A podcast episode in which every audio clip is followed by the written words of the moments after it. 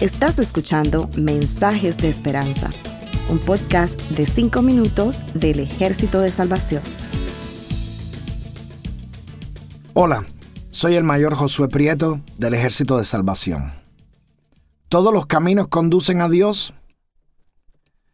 Todos nacemos con la necesidad de tener comunión con Dios, aunque no lo sepamos. Por eso tratamos de llenar el vacío con cosas de valor, algunas positivas como la familia, otras negativas como las drogas. Sin embargo, el sentimiento anticristiano no es algo con lo que la gente nace. Como muchas otras cosas se aprende o nace de experiencias negativas. Rebelarse ante la autoridad es algo común de los seres humanos, pero hay mecanismos que moderan o frenan esos sentimientos de rebeldía.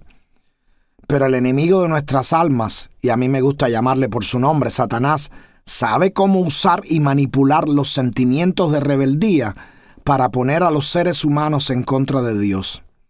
Jesucristo, el Mesías, el Hijo de Dios, el siervo sufriente, el Hijo de David, el Redentor, es como una espina en la espalda de Satanás. Por eso cada ataque contra la cristiandad es un ataque contra Jesús, incluso los ataques más sutiles. Hay declaraciones que han sido cuidadosamente diseñadas para sonar razonables y atractivas. Por ejemplo, Dios es un Dios de amor y no importa lo que hagamos, todos vamos a ser salvos porque Él no enviará a nadie al infierno. También dicen, todos los caminos conducen a Dios. Aunque no son ideas modernas, no hay duda que han florecido enormemente durante el periodo que llamamos posmodernismo. El posmodernismo ha estado atacando a la cristiandad con intención y con efectividad en los últimos 50 años. En medio de toda la historia, las poesías, las profecías, podemos decir con completa seguridad que el Antiguo Testamento tiene un objetivo central, preparar y prepararnos para la venida del Mesías. Y el objetivo del Nuevo Testamento es, desde luego, presentarnos a Jesucristo como el Mesías, el Hijo de Dios, el Redentor. Y en todo el contenido de ambos testamentos se enfatiza el papel único de Jesús como el único camino a Dios. No hay ni una sola profecía en todo el Antiguo Testamento que disminuya la excepcionalidad del perfecto plan de Dios para salvación. Hay toda una sección de profecías en el libro de Isaías, específicamente entre los capítulos 41 y 63, en los que Jehová se presenta a sí mismo como el único redentor. Todos estos capítulos, pero en especial el 43, nos obligan a entender que nada de lo que hagamos nos puede acercar a Dios, porque el único que nos redime, el único que nos salva, el único que nos rescata es Dios mismo.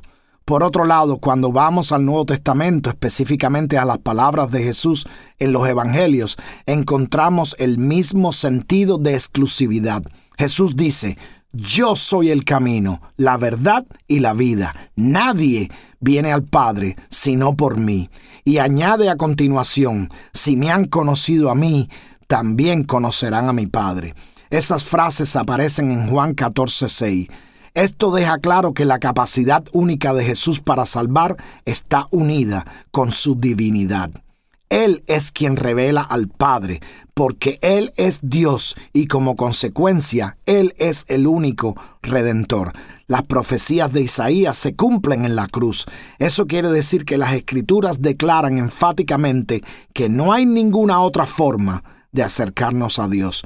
Cualquier declaración contraria a eso es simplemente influencia maligna para disminuir la importancia de Jesús como redentor. Si hubiera otros caminos, uno de ellos podría ser una vida religiosa ejemplar, pero ya sabemos que eso no es posible porque sabemos lo que les pasó a los fariseos.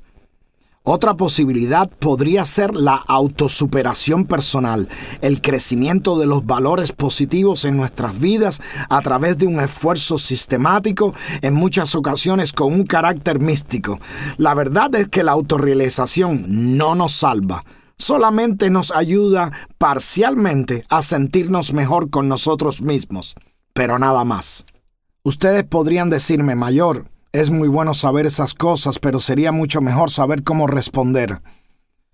Cuando los incrédulos vienen a nosotros con sus dudas y con sus ideas extrañas, en vez de atacarles debíamos recordar que siempre hay formas de expresar lo que creemos y de esa forma permitirles escuchar la verdad, porque sin duda alguna ellos necesitan de Jesús tanto como nosotros mismos.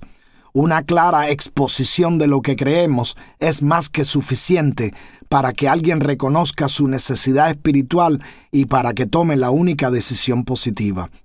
Una clara exposición de lo que creemos es una forma de decir, bienvenidos incrédulos a un viaje espiritual hacia Dios a través de Jesucristo. Gracias por escucharnos. Para conocer más sobre nuestros programas, por favor visita salvationarmysoundcast.org. Dios te bendiga.